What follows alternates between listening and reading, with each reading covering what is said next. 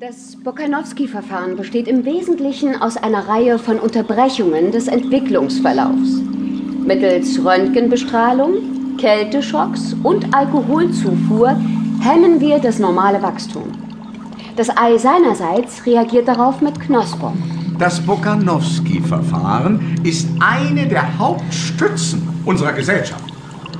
So ist es möglich, aus einem einzigen befruchteten Ei acht bis maximal 96 Embryos zu erzeugen. Ein gewaltiger Fortschritt gegenüber der Natur, nicht wahr? Dutzendlinge, viele Dutzendlinge auf einmal. Ich hätte eine Frage. Ja, bitte. Worin liegt genau der Vorteil dieses Verfahrens? Aber junger Mann, bedenken Sie doch. 96 völlig identische Geschwister bedienen 96 völlig identische Maschinen. Ein einziges vulkanovisiertes Ei liefert die Belegschaft für eine ganze Fabrik. Massenproduktion, endlich auch in der Herstellung von Menschen. Der Direktor der Fertilisations- und Konditionierungszentrale London Nord reibt sich triumphierend die Hände. Wie alt mag er sein? 30? 50? 55? In diesem Jahr 632 nach Ford fällt es niemanden ein, diese Frage zu stellen. Wollen Sie uns nun bitte in den Füllsaal folgen, wo die Embryonen in Flaschen umgefüllt werden. Danach geht es dann weiter in die Embryonenstation im Nebengebäude. Hier kommen Sie. Danke.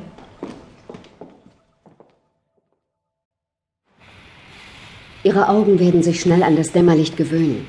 Embryos sind wie noch nicht entwickelte Filme. Sie vertragen nur rotes Licht.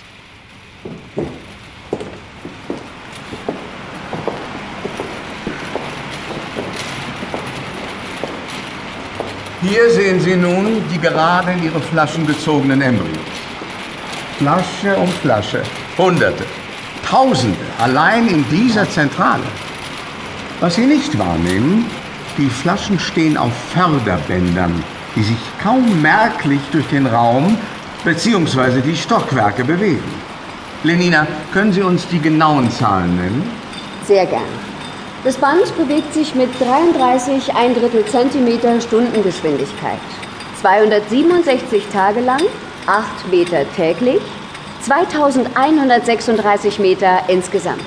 Ein ganzer Umlauf hier unten in Parterre, einer im ersten Stock, ein weiterer auf dem zweiten und am 267. Morgen erblicken Sie im dritten Stock das Licht des Entkorkungszimmers, treten sozusagen ins selbstständige In der Dasein. Zwischenzeit aber verstehen wir allerlei mit Ihnen anzustellen. oh, allerlei, nicht wahr, Lenina? Neben der Zufuhr aller lebensnotwendigen Stoffe prädestinieren und konditionieren wir sie auch. Wenn wir unsere Kleinlinge entkorken, haben sie bereits einen festen Platz in der Gesellschaft. Als Alphas oder Epsilons, als künftige Kanalreiniger oder künftige Konditionierungszentrumsdirektoren. Ganz recht,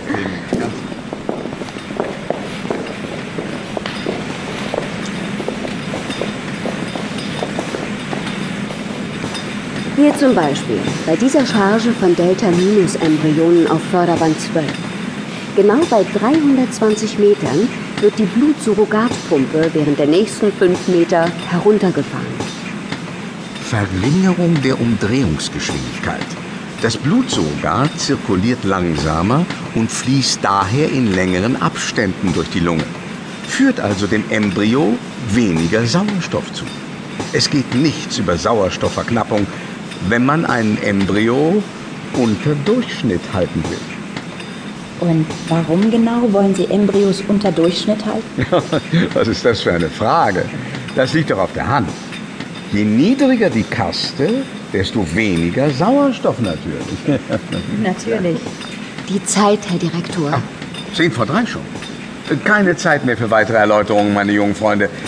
Wir müssen hinauf in die Pflegesäle, bevor die Kinder aus ihrem Mittagsschlaf erwachen. Kommen Sie.